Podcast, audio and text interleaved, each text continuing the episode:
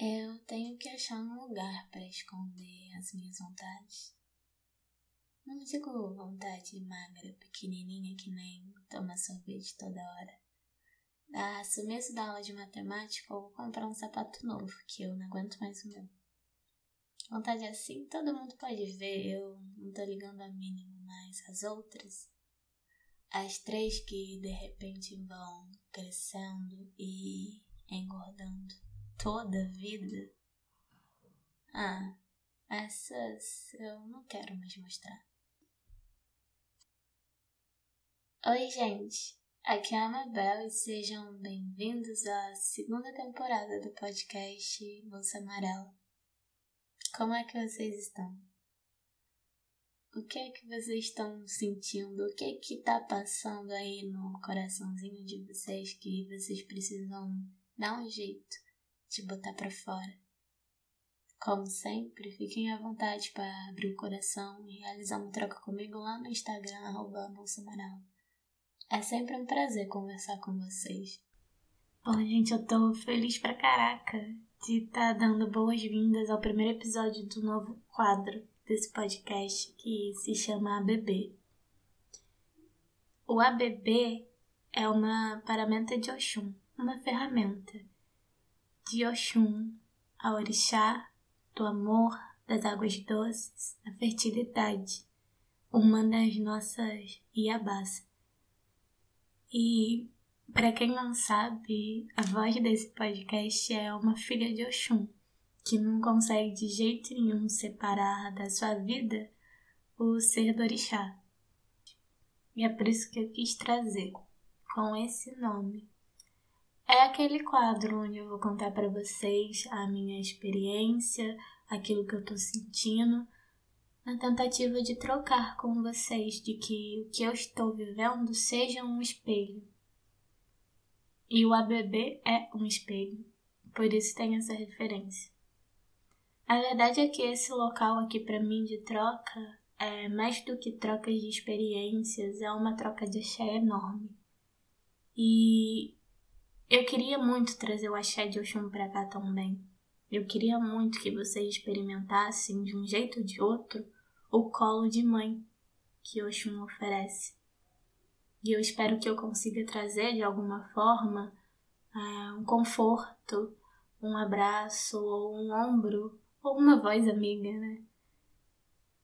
Que Oxum sempre ofereceu para mim todas as minhas experiências. No mais, eu quero, além de espelhar o chum para vocês, quero ser um espelho que vocês consigam se enxergar em mim também. Se é que é possível a gente enxergar por podcast, né? Mas essa é a intenção. Enfim, tô toda emocionada, muito feliz de estar falando disso aqui. E eu espero que vocês também sintam essa emoção. Boa audição!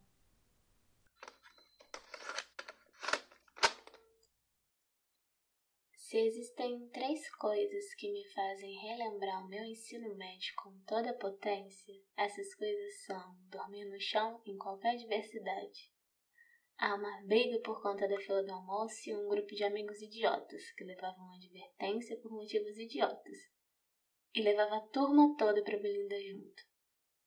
Acho que essa é uma boa forma de resumir minha experiência por lá.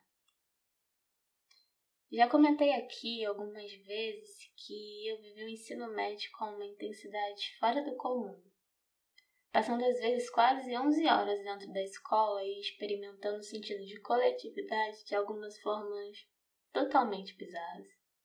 A minha turma era unida demais. Podia até ter gente que não se suportava. Isso é verdade. Acredito que na maioria do tempo, por exemplo, quando no turno da tarde iniciava, Ninguém mais aguentava olhar a cara de ninguém.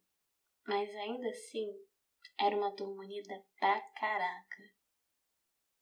Acho que era aquele papo, sabe, de fazer dos limões uma limonada.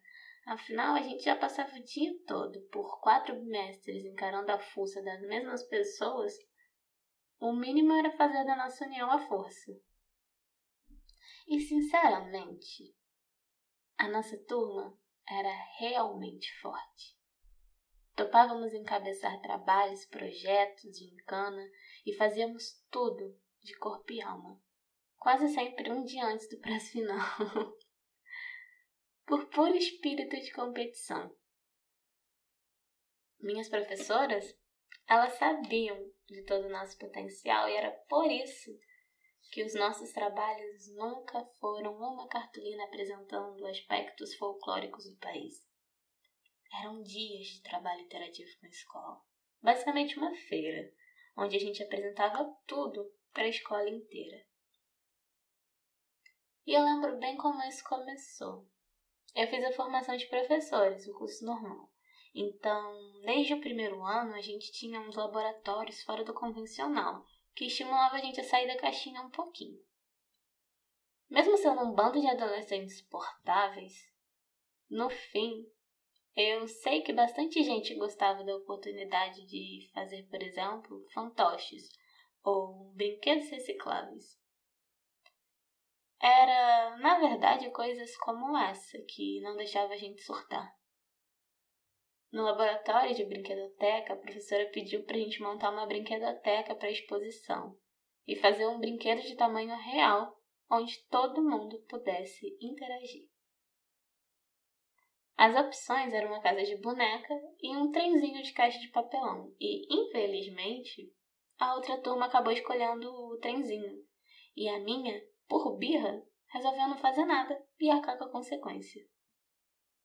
Eu acreditava que era birra naquela época, mas quando eu revisito essas memórias e converso com as minhas amigas sobre isso, a verdade é que estava todo mundo certo de que não tinha capacidade de fazer algo tão grande sendo uma pessoa tão pequena. E é engraçado que a maioria das pessoas se sentissem pequenas demais para essa tarefa porque não era uma tarefa solo, sabe? Era para a turma toda, e por todo mundo se sentir inseguro demais, ninguém conseguia perceber que se a gente se unisse, o nosso trabalho ia dobrar, e a gente dava conta. Tava todo mundo encarando um iceberg de uma ilhota de gelo diferente, se sentindo impotente e minúsculo. Eu acho que essa é a sensação de ser adulto. Todo dia eu acordo, enrolo um bom tempo encarando teto sem cor, apenas pensando no que eu preciso fazer, por que eu preciso fazer e por onde eu posso começar a fazer. E todos os dias, antes de me levantar da cama, eu sinto quase um frio de encarar o iceberg da minha ilhota de gelo. Eu não faço ideia em qual momento da nossa vida a gente para de perceber que existem um nós para cada eu. É como se, enquanto criança, mesmo com uma tamanha fragilidade de um corpinho tão miúdo, eu sentisse que o tamanho era o suficiente para realizar qualquer coisa, e depois que eu cresci, o corpo com tamanho virou frágil e sente o tempo todo que não é o suficiente para realizar nada. Eu sempre sofro demais para dar conta das coisas porque eu nunca acho que eu sou o suficiente para isso. É realmente muito esquisito. Quando eu visito as minhas memórias, fazendo aquele exercício de me encarar no espelho até enxergar uma face minha que me permite compreender melhor, eu lembro bem do quanto eu me sentia potente quando eu era mais nova. Talvez fosse pela constante presença dos meus pais, realmente afirmando o quanto eu não estava sozinha e não precisava estar para dar conta de tudo. Talvez fosse por morar num quintal, cheio de família o tempo todo, que me mostrava que o meu corpo era um corpo com histórias passadas, que eu não carregava somente a mim. Talvez fosse por acreditar demais em anjo da guarda e ter fé que realmente eu não andava só. Fosse o que fosse, eu não me sentia pequena por nada tinha o tamanho para encarar qualquer iceberg que fosse. Aquela sabedoria africana que diz que é preciso uma aldeia para se criar uma criança, talvez converse sobre uma criança nunca sentir que tem que dar conta do mundo inteiro sozinha, para que quando ela cresça, ela não se deixe ser engolida pelo mar de individualidade que os caminhos da maturidade tentam impor. Aliás, como é que ser maduro virou sinônimo de conseguir dar conta de tudo sozinho? Eu me perdi. Enquanto eu buscava minha independência, eu me vi perdida e eu achei um egoísmo que ao invés de me fazer me sentir livre, me fazia sentir sozinha e presa nas minhas próprias limitações. Independência aparece no dicionário como estado, condição ou caráter do que ou de alguém que goza da autonomia, de liberdade com relação a algo ou alguém. Acho que enquanto a gente cresce e tenta parar de depender dos pais, entender o que é maturidade ou se sentir livre para fazer as próprias coisas, a gente interpreta independência como fazer tudo sozinho. Aí a gente esquece que em algum momento fomos nós. E tínhamos o tamanho suficiente para dar conta de muita coisa.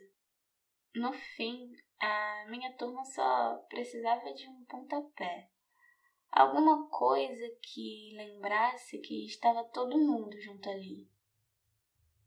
Quando conseguimos perceber no meio desse individualismo que tinha possibilidade de cada um ser a força do outro, montamos uma brinquedoteca e uma casa de bonecas gigante.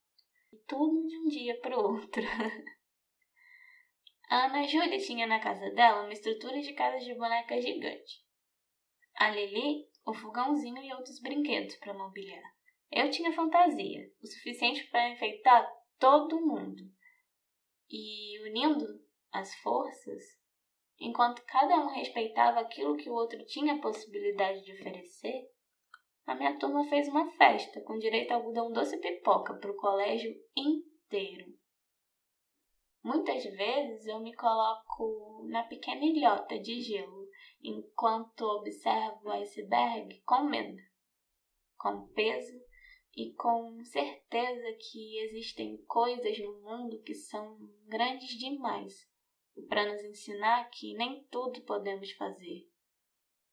Muitas vezes eu erro e preciso me ferrar para lembrar que eu não aguento enfrentar o mundo todo sozinha. Acho que o universo tenta fazer isso para a gente lembrar o tempo todo que existe um nós em cada eu existente. Existe uma ancestralidade que não te deixa só nunca, mesmo que você não tenha buscado se conectar com ela ainda. Existem desafios e eles nos mostram que sozinhos a gente se torna pequeno demais para suportar. Existem caminhos que não suportamos fazer sozinho.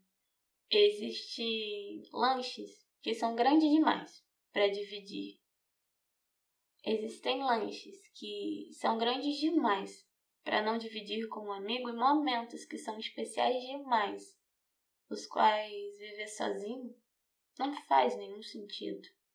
Quando abrimos a mão de viver a individualidade, quando a gente passa a olhar com carinho tudo aquilo que acontece está do nosso lado, é quando percebemos que a minha existência conversa com a sua. A minha humanidade, fragilidades e forças também se conectam com a sua. É encontrar rede de apoio, é ser uma rede de apoio, é viver o Ubuntu. É assim que a gente alcança a maturidade.